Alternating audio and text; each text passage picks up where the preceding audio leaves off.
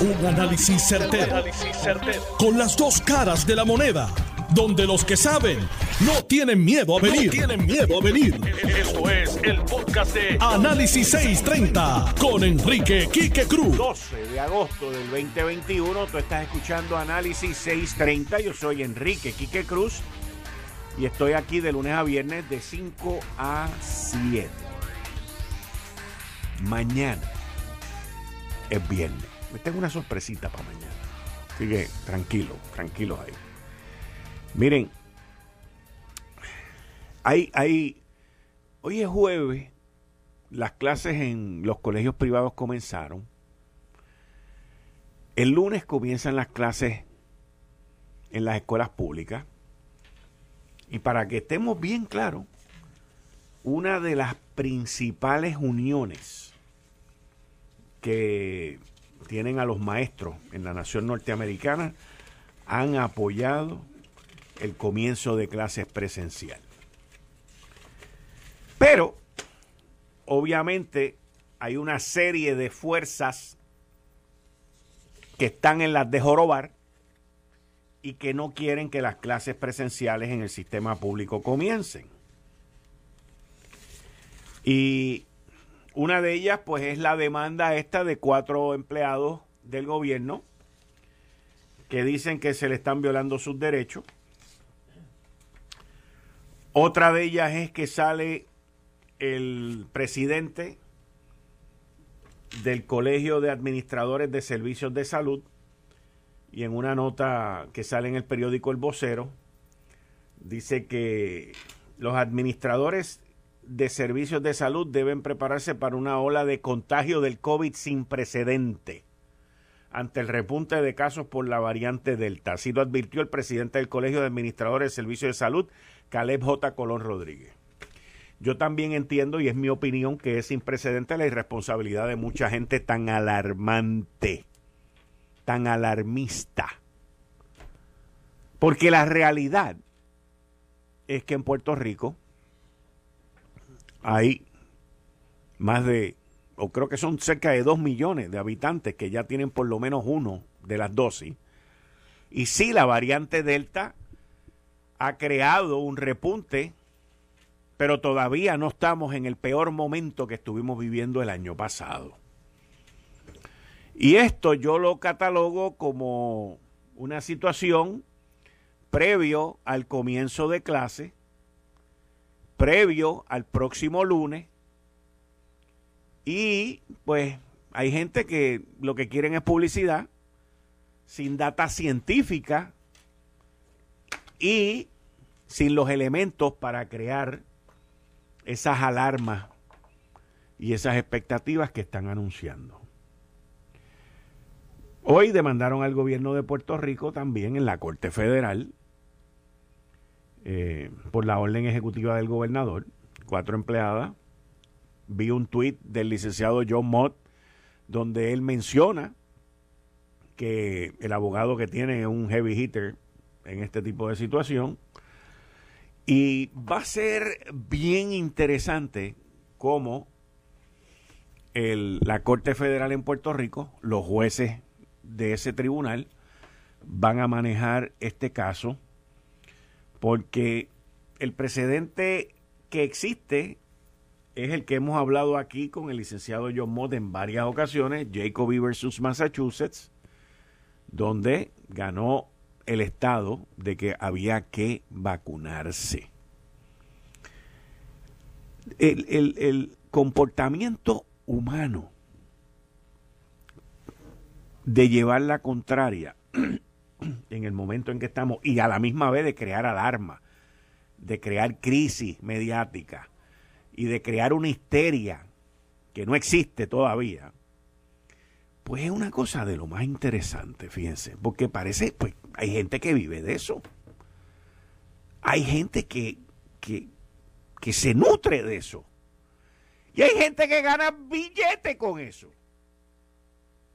Así que sería bueno sería interesante una decisión contundente, contundente del juez aquí en el Tribunal Federal para que la gente se vaya poniendo para su número y vayan asumiendo las responsabilidades que les toca.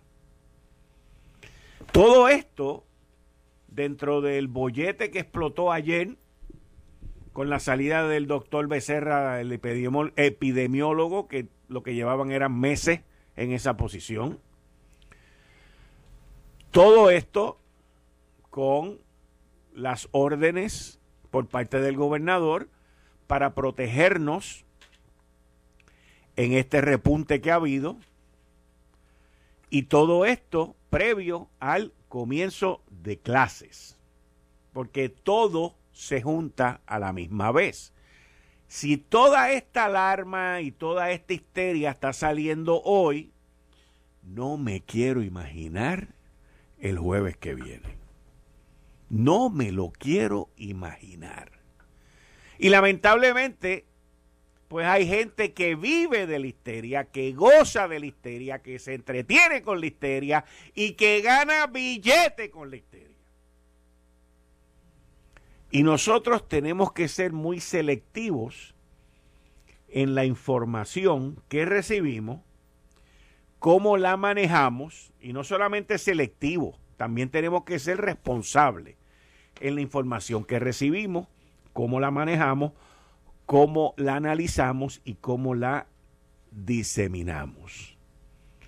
El doctor Anthony Fauci, que es el principal experto en enfermedades infecciosas del gobierno de los Estados Unidos, dijo lo lógico y lo científicamente probable. ¿Qué fue lo que dijo? Que van a haber más niños que se van a infectar. ¿Por qué? Por el comienzo de clase.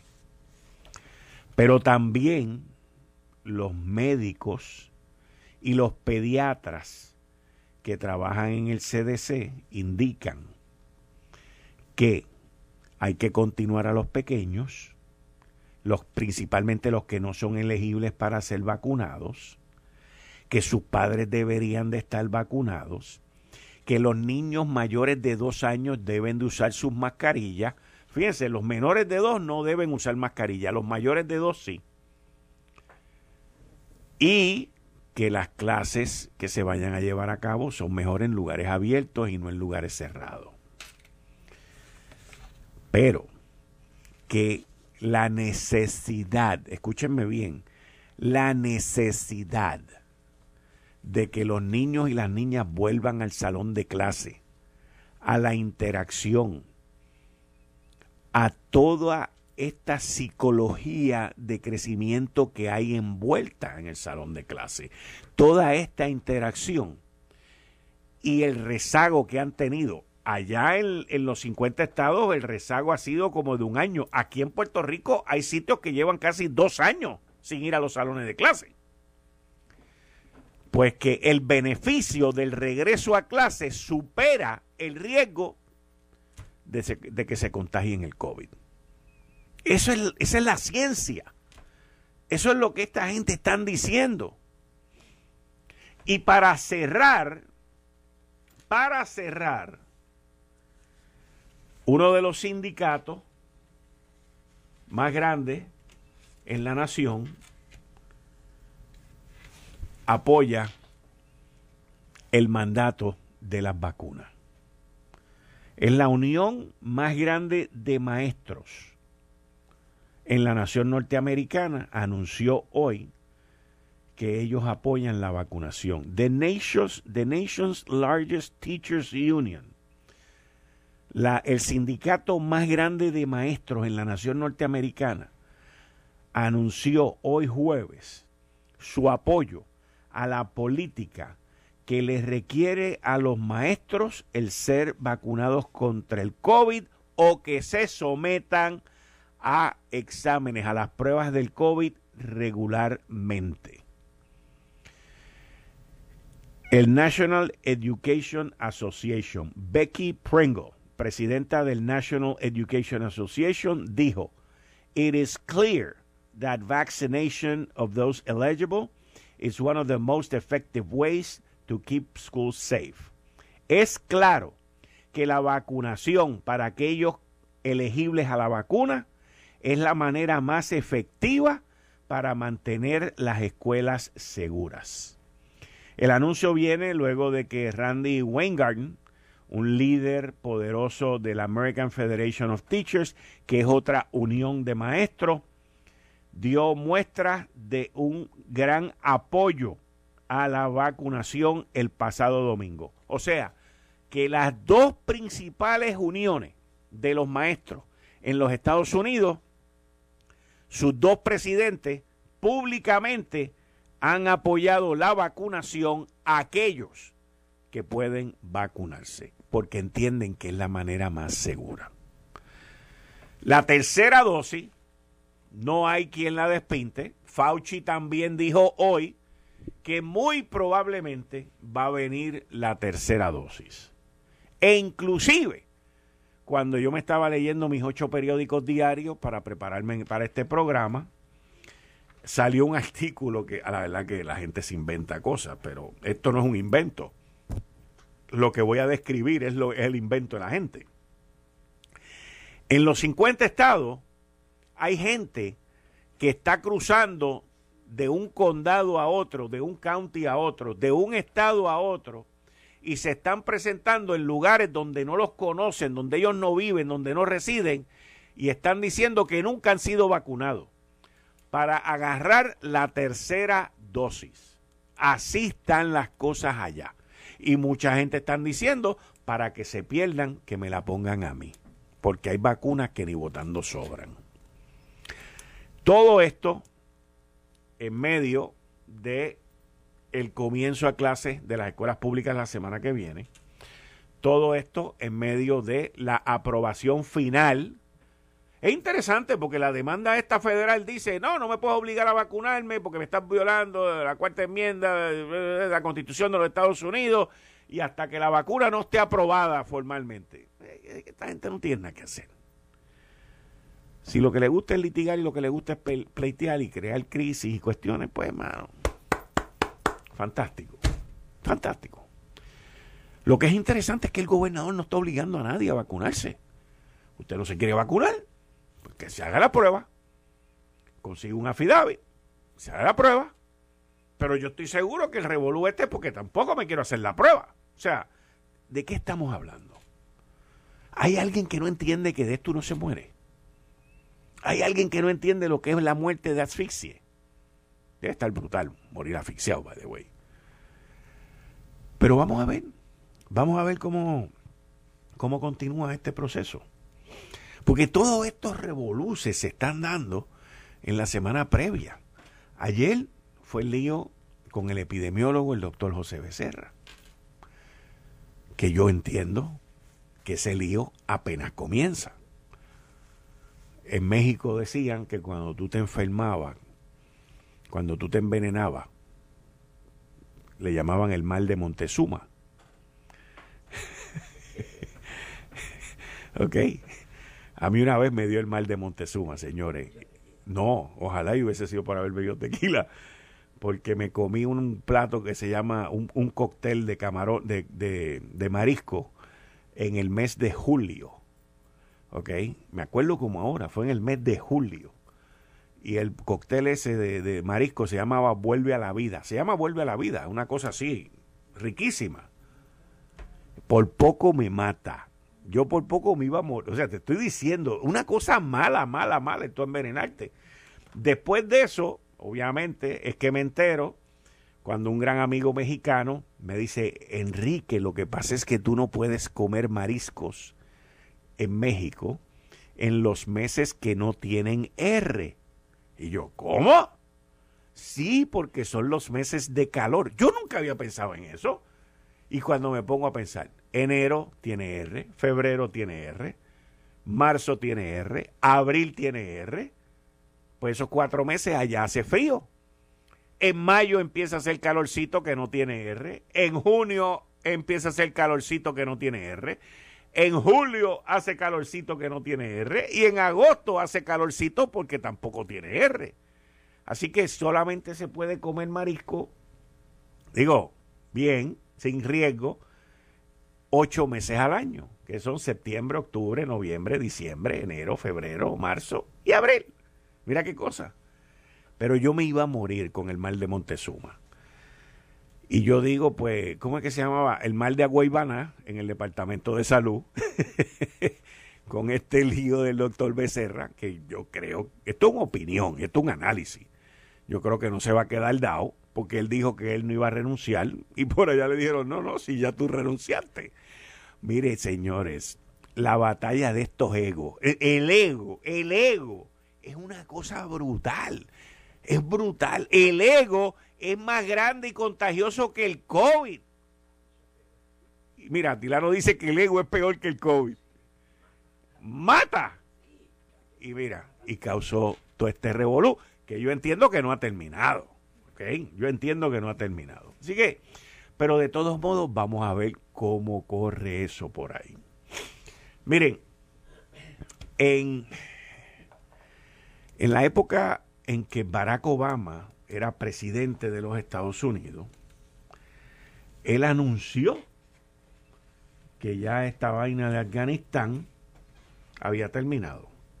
El presidente Barack Obama prometió que la guerra de Afganistán se iba a acabar el 28 de diciembre del 2014. Hicieron una ceremonia. Bueno, podemos ir más atrás también cuando George Bush dijo Mission Accomplished. Y todo el mundo ha dicho eso. Biden dijo, en agosto nos vamos de allí. ¿Y qué pasa? Que esta gente, los talibanes, ya han agarrado gran parte de las principales ciudades de Afganistán y solamente quedan cuatro de las principales ahora mismo. Y en una medida de emergencia, el Pentágono tuvo que enviar miles de tropas a Afganistán. ¿Usted sabe lo que cuesta eso? Miles de tropas a Afganistán para asegurar la salida que se supone que sea a fin de mes. Lo que significa con eso, mis queridas amigas, amigos, es que la nación norteamericana se gastó todo el dinero del mundo en los últimos 20 años. Que estemos claros. No, no, sobre un trillón, más de un trillón. Se han gastado todo el dinero del mundo en 20 años de mantener ese revolú, esa guerra allí. Los contratistas ni se digan. ¿Y qué pasa? Que antes de que llegue diciembre, es más, y yo estoy siendo bien conservador, by the way antes de que llegue el pavo, vamos. Antes de que llegue el pavo, Afganistán va a estar de vuelta en manos full, completa, de los talibanes. Antes de que llegue el pavo. Entonces, ¿qué logró, qué logró la nación? ¿Qué, ¿Qué logró la nación? Gastar billete, mantener un montón de contratistas, tener miles y miles y miles de veteranos heridos, de veteranos que dieron su vida, de veteranos que lucharon por la libertad, por la democracia, que dieron su servicio allí para recoger la caseta, irse y que aquello se vuelva a caer. Porque eso es lo que va a pasar. Este bollete que están metidos ahora mismo, ahora mismo, es por Biden no hacerle caso a los militares. Barack Obama fue un poquito más inteligente. Él le dejó el muerto al próximo. Y aunque él anunció que había terminado, no se quitó. Y dejó aquello allí. Pero ¿qué pasa? Que Biden ahora quiere gastarse, en estos primeros dos años, quiere gastarse como 6 trillones de dólares. Y uno de los sitios donde le va a sacar el billete es cerrando Afganistán y buscando ahorro. Eso lo pagará la nación más adelante de alguna otra manera, porque eso viene.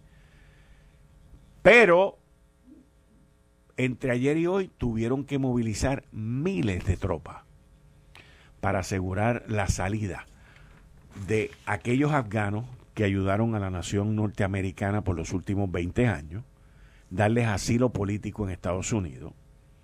Le están pagando casa, le están pagando de todo para que se acoplen y también a sacar a todo el personal de la embajada, de las bases. Le están dejando infraestructura militar Yo no sé si la van a destruir o no. Lo que uno ve en las películas es que la destruyen. Pero ahí hay pistas de aterrizaje, ahí hay de todo. Lo que es tecnología lo sacan y lo destruyen. Es una cosa barbárica la metida de pata que hicieron en Irak y en Afganistán. Mira, si buscas gasolina premium de calidad, Golf te trae grandes noticias, porque ahora la gasolina Golf Premium Ultra Plus tiene 93 octanos, para darte mayor rendimiento y millaje por tu dinero. La gasolina Golf Premium 93 octanos tiene poderosos aditivos para mantener tu motor limpio y en óptimas condiciones. No pagues de más por la calidad premium. Para mayor rendimiento y calidad, vaya bien, vaya la segura con la gasolina Ultra Plus Premium 93 octanos de Golf. Voy a una pausa y al regreso estoy como todos los jueves con Atilano Cordero Vadillo. A las 6 de la tarde voy a estar con el licenciado John Mott y seguimos aquí en Análisis 630. Yo soy Enrique Quique Cruz y estoy aquí de lunes a viernes de 5 a 7. La Junta, el detalle, ya mismito, la Junta de Supervisión Fiscal, en una carta dirigida hoy, 12 de agosto, al secretario de Educación interino, Eliezer Ramos Párez, rechaza, repito, rechaza la compra por 36 millones de dólares de los filtros, porque dice que quien se llevó la compra no cumplió con todos los requisitos del RFQ y que el proceso no cumplió con los requisitos de competencia. Por lo tanto, la Junta de Supervisión Fiscal no aprueba el que se expida un contrato para la compra de los equipos. Usted lo escuchó aquí en vivo en Análisis 630. Yo soy Enrique Quique Cruz y estoy aquí de lunes a viernes de 5 a 7. Eh, estás escuchando el podcast de Noti1. Análisis 630 con Enrique Quique Cruz. 5 y 35 de la tarde de hoy, jueves, agosto del 2021. Tú estás escuchando Análisis 630. Yo soy Enrique Quique Cruz y estoy aquí de lunes a viernes de 5 a 7, como todos los jueves a las 5 y 30, con el empresario y amigo Atilano Cordero Vadillo. Buenas tardes, Atilano, ¿cómo estás? Muy buenas tardes, Quique. Estoy muy bien, gracias a Dios. Un cordial saludo a toda nuestra distinguida radio audiencia y muy importante a las que nos oye por internacionalmente. Así que, como todos los jueves, es un honor. Hoy yo estoy contento contento con el gobernador. Hoy tú estás contento. Sí, con el gobernador estoy contento. Con el gobernador. yo difiero de él con mucho respeto. No, yo sé. Pero, con respeto. Hoy, hoy. Pero explícame. Esto eh, de la vacunación compulsoria hacía falta. Okay. En Puerto Rico hay muchos irresponsables. Pero y mis derechos eh, constitucionales de no te metas con mi cuerpo y yo hacer lo que yo quiero conmigo. En ningún momento yo no hay que estar voluntario. Yo no, era obligatorio, obligatorio. Ah, no es obligatorio esto. Exacto. Es voluntario. ¿Ok? Eso es. Oye, todos aquí estamos en una pandemia. Todos tenemos que poner para detener esta pandemia, poner nuestros esfuerzos. Eh, y tenemos que respaldar estos eventos. Yo creo que el señor gobernador hizo muy bien en que en un, en un sitio encerrado. Yo, sabes que yo no iba a, los restaurantes cerrados. Sí. Fui, eh, ahora, Siempre va abierto. Abierto. En el balconcito allá. En el balconcito. abierto, Pero si yo quiero ir cerrado ahora, ¿ok? Entonces fui a uno cerrado. El que estaba al lado, yo no sabía si estaba vacunado o no estaba vacunado. Y, se quitó la máscara y, estaba sentado al lado mío. Estaba sentado al lado tuyo. Al lado mío. Pues, y yo no sé si estaba vacunado o no estaba vacunado. O sea, que estas personas que no, son, que, no están vacunados pueden ser, ¿ok? Puntos de contagio. ¿ok?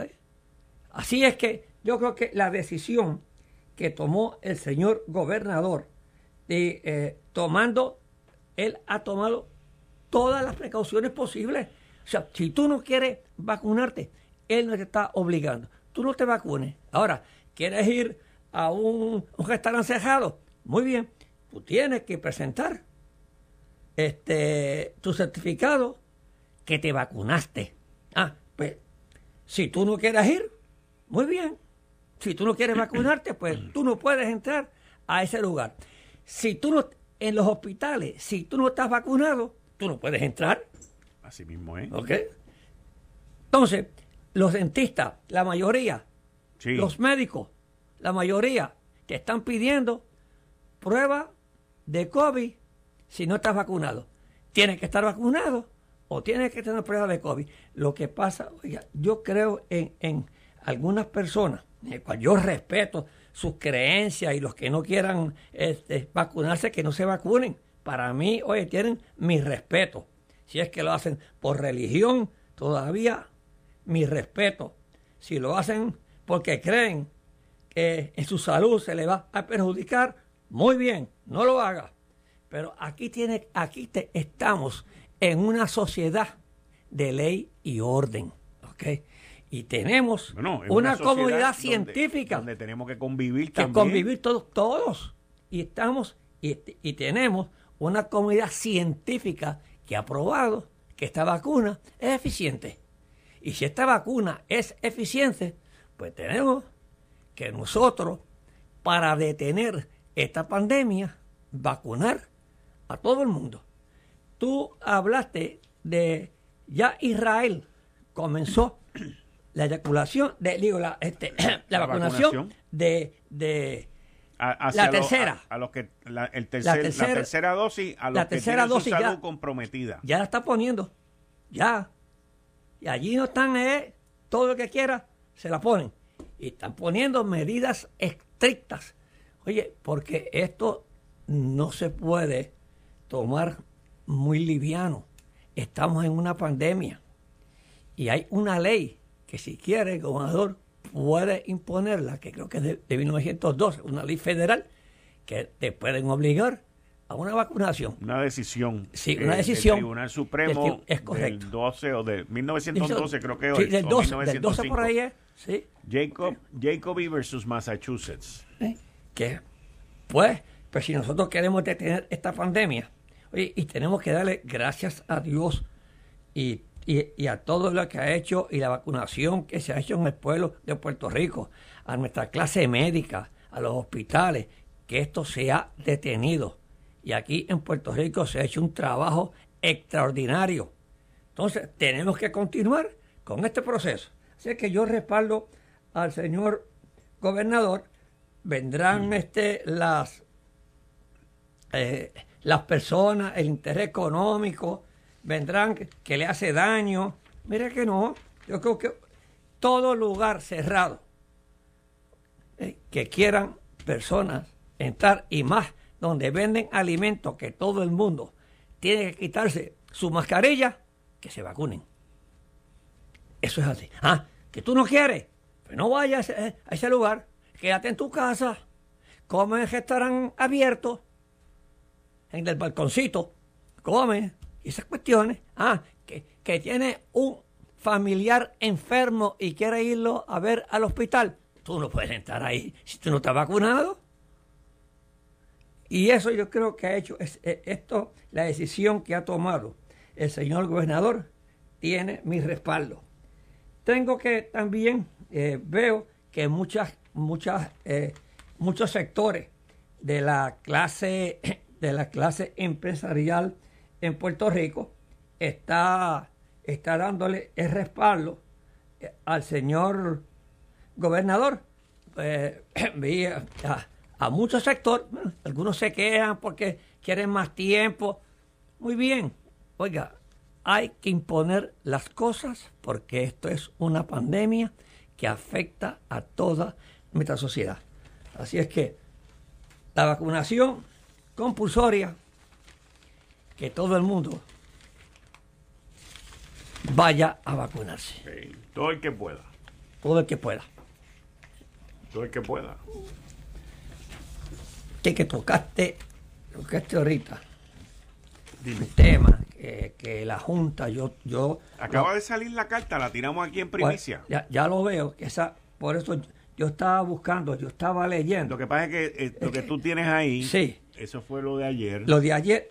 Y hoy, no, no, es que la Junta, no, yo sé que sale en el periódico de hoy, pero lo que tú estás leyendo ahí es un análisis de, de, la, de los que licitaron y todo ese tipo de cosas. Exacto, pero ya yo, en mi experiencia, que yo siempre he tenido subasta en la empresa, primeramente el tiempo era poco. Y esto, lo, lo, que, lo que dice la Junta ahora es lo mismo que yo estoy diciendo aquí. O sea, tú tienes que tener a personas capacitadas, expertas, porque no estamos hablando de un millón, estamos hablando de 36.4 millones de dólares. Entonces, algunas veces hacemos esta subasta con el pretexto que solamente es, porque esto fue a corte, y un juez eh, este, le dio la razón. ¿Por qué? Porque tiene razón, porque esto es una orden este, eh, de emergencia. Señores, los que tenemos empresas, en nuestra empresa cada vez que yo hacía una orden de emergencia, me salía como tres o cuatro veces más caro. Mínimo. Tres o cuatro. Oye, es de emergencia. Tú ¿Es de emergencia? Pues, es de emergencia. Entonces, no te da a ti de subastar. Y en esta orden se fueron, se agarraron, se agarraron por, ese, por esa orden de emergencia y están pagando 36.4 millones, donde para mí no había la verdadera subasta. No habían por lo menos tres licitadores buenos que tuvieran la experiencia.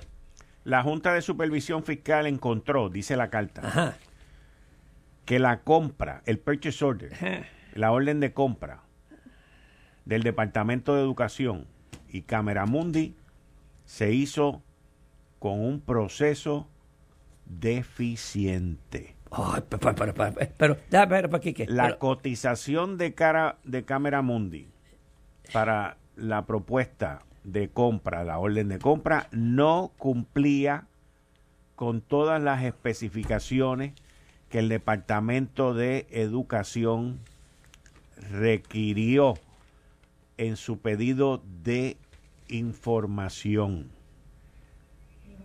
El Departamento de Educación debe de implementar un proceso de compra de emergencia con una estrategia que asegure la transparencia y que maximice la competencia del mercado. Ay, lo que nosotros decimos aquí, la Junta no está dando razón. Y que cumpla con las leyes y regulaciones, incluyendo todas las especificaciones que son adecuadas y necesarias en el proceso de subasta. Así que el Departamento de Educación debe de llevar a cabo un proceso competitivo, revisar las especificaciones y otorgar esta determinación bajo estricto cumplimiento con los seleccionados en el proceso, dice la Junta. La Junta, pues dando lo que, el análisis que hemos dicho, esto es el mismo truco, el mismo truco. ¿Cuál? De lo de las pruebas del COVID. Este es el mismo truco. Y déjame que esto la Junta investigue y que vengan las cotizaciones para que tú veas cómo van a estar los amigos y, y los amigotes y el precio de esto. Yo estoy seguro que va a bajar mínimo de un 30 a 40%. Bueno, el que se estaba quejando vidió 90 millones, ¿viste? Te lo digo en serio. tenía uno que estaba vidiendo ahí. Bueno, pero tú verás ahora, vamos a ver ahora que tomen, que tomen las recomendaciones de la Junta, que así es que se hace una subasta. O sea que tienen que ser la subasta otra vez. Tienen que, no solamente la subasta, tienen que establecer un proceso. pero, eso no es de emergencia. Que sea es un proceso de compra en, en, momentos de emergencia. Que sea transparente y que permita la competitividad. Espérate, eh, oye, es que son elegantes, son elegantes. Digo, yo te digo lo que dijo la Junta. Y yo, es que yo voy a decir lo mismo que dice la Junta. Un proceso, es que, repítemelo otra vez. Es transparente, ¿verdad? Es que yo no entiendo bien eso. Compra de emergencia. Un pero es que es como que oí la palabra transparente. Transparente, sí. Oye, cuando usted te dice a ti, sé transparente, sé honesto. Eso le está diciendo la Junta, ¿eh? Oye, esto aquí se están repartiendo los chavos. Y por eso es que esto sale caro. Y por eso es que la educación en Puerto Rico, los niños nunca llegan educados. Porque se queda el dinero en todos estos malandrines que se llevan el dinero de los estudiantes. Ese es el problema. Eso es lo que dice la Junta. Proceso transparente. Quiere decir que ese proceso... Que permita la competitividad en el mercado. No, no, pero no. Es que le da dos cantazos. Proceso transparente. O sea, que dice que este no fue transparente. Este no fue transparente.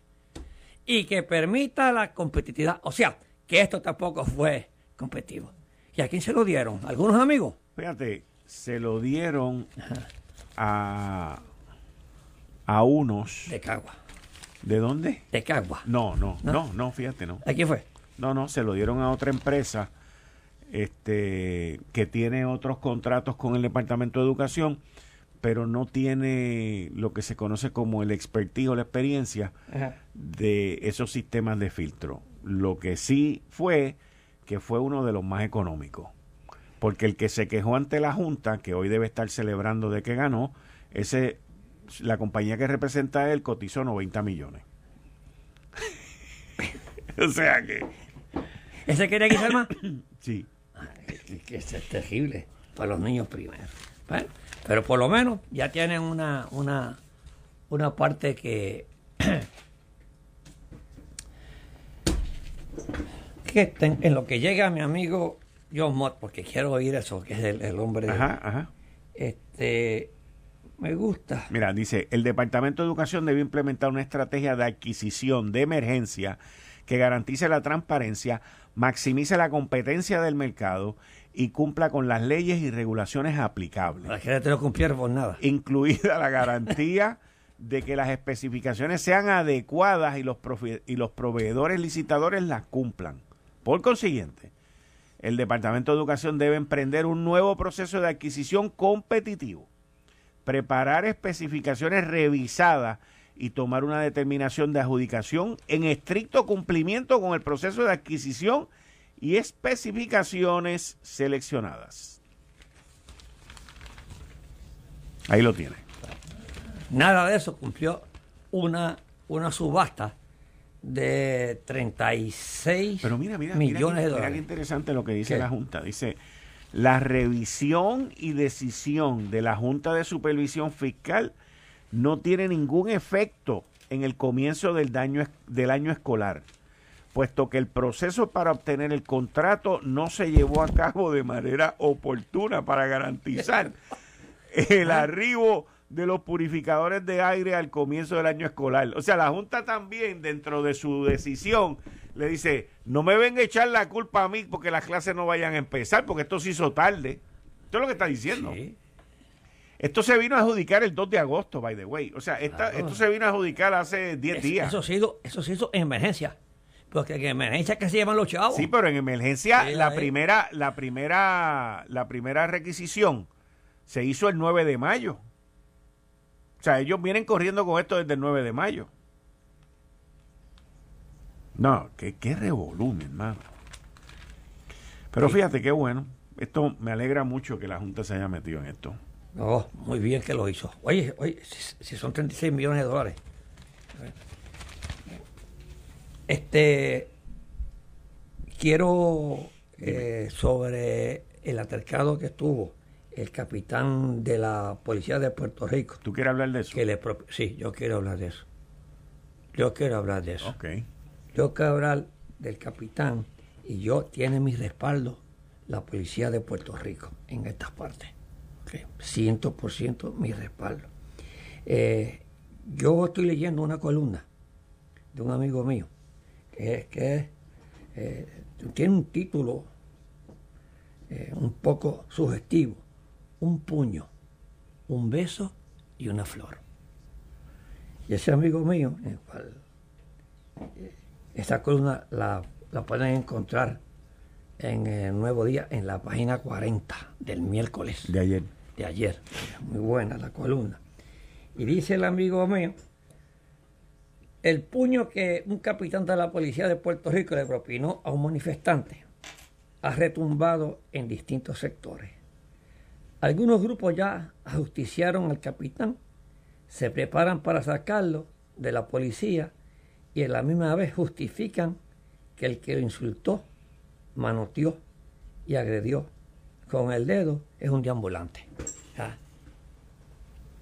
Aquí lo que yo creo que la policía de Puerto Rico ha sido benévolo en algunas cosas y la gente le falta el respeto a la policía de Puerto Rico. Dice, les guste o no, Puerto Rico tiene que retomar el ser una isla de ley y orden. Se parece a Wanda Vázquez, este amigo mío. No un salto afuera, como lo que estamos viviendo. Y yo le digo a mi amigo, el que escribe un puño, un beso y una flor, que aquí lo que hay es una anarquía. Que quieren hacer y le faltan el respeto a la policía de Puerto Rico cuando quieran. La anarquía que existen en Puerto Rico. Ese amigo mío se llama Quique Cruz, que está aquí frente. Quique, ¿por qué tú le pusiste un puño, un beso y una flor? Muy buena pregunta. Bueno, porque Tienes una yo tengo después, pregunta. ¿eh? porque estaba muy bien. Eh, y, oye, la columna es amplia, pero yo estoy eh, dando... Mira,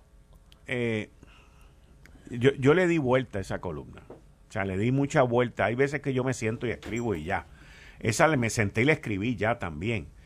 Pero le puse un puño, un beso y una flor, porque eso resume, eso resume la política que se ha tratado de implementar aquí en Puerto Rico con la reforma policiaca. ¿Ves? Donde el que recibe el puño, el que recibe los cantazos es la policía. La policía.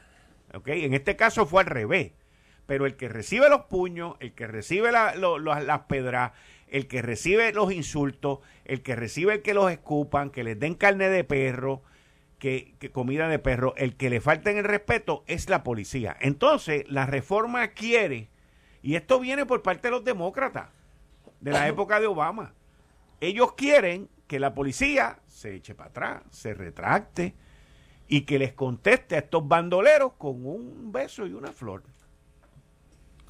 Porque yo he visto las expresiones de muchas personas en este incidente del capitán. Ah, porque el capitán no se echó para atrás. Ah, porque no, no, pero es que ese no es el tema. El individuo lo tocó con el dedo y lo empujó agresivamente dos veces. Al tocarte un policía, le falta respeto. no, no, estás violando la ley, lo estás agrediendo. Oye, y pongo el ejemplo de la NBA, de la NBA, y pongo el ejemplo de Major League Baseball. Tú no puedes tocar un árbitro en Major League Baseball. Tú no puedes tocar un árbitro en, en la NBA. Inclusive los dirigentes cuando van a pelear, a discutir, quiero decir, en, en, el béisbol, se echan la gorra para, atrás cuando se le van a pegar porque con la visera, con, el, con la visera si lo tocan, ya está fuera, multado y todo. Y aquí lo que quieren implementar aquí es que, que los aplaudan, y lo peor es que van a corte y salen bien también. Y lo peor es que lo más probable es que este capitán le caigan atrás. Y quiero que sepan, lo vamos a defender y lo vamos a apoyar. Lo vamos a defender y lo vamos a apoyar. Porque esto tiene que parar en algún momento. Y va a parar con ley y orden, a las buenas. No importa las consecuencias, pero lo vamos a ayudar y lo vamos a defender. Porque no puede. Van a corte salen bien, no les pasa nada. A los policías los cogen y los tratan como basura a veces también en, los, en la corte. No, no, es que esto tiene que parar en algún momento y en algún sitio. En algún momento y en algún sitio. En este momento nosotros respaldamos, sabes que yo siempre he respaldado a la policía de Puerto Rico aquí, tú y yo tenemos una campaña siempre, así que yo, mi, mi solidaridad con, con el capitán. Yo vi el video y él tenía toda la razón. Es que tuvo una de las la columnas, no sabía que la inspiración te, te, daba con esto, porque yo una vez estuve, leí un, un, un, titular cuando estaba el SIDA, era un, un ramo de flor, una botella de champán con SIDA. Y eso pues me... Ok. sí, eso... Sí, te felicito, todo muy bueno. Esto fue el, podcast de Notiuno. Análisis 630 con Enrique Quique Cruz. Dale play a tu podcast favorito a través de Apple Podcasts, Spotify, Google Podcasts, Stitcher y notiuno.com.